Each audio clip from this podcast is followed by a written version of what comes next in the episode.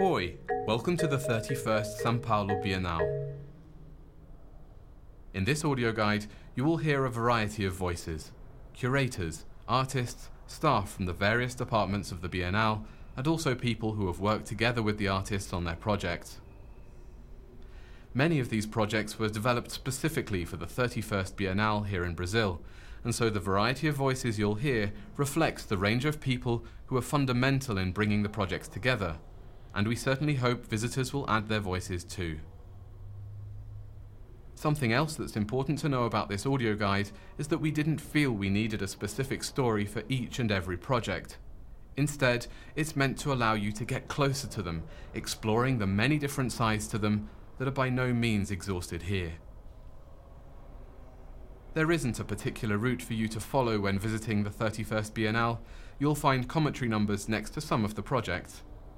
You can listen to these commentaries in any order you like as you explore you will hear this sound at the end of each commentary, so you can pause the playlist if you're inside the Biennale Pavilion.